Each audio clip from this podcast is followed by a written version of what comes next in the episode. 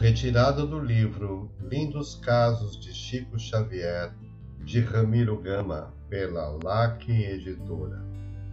Caso número 132: Dinheiro bem ganho e gasto. O Chico recebe um pequeno salário como datilógrafo da Fazenda Modelo, pertencente ao Ministério da Agricultura. Mesmo assim, afirma-nos que seu salário é demais para ele, que recebe além do que merece. Ganha-o, todavia, abençoadamente, visto que não falta um dia ao serviço e gasta-o abençoadamente, menos consigo e mais com seu próximo. Veste-se pobremente e alimenta-se pouco.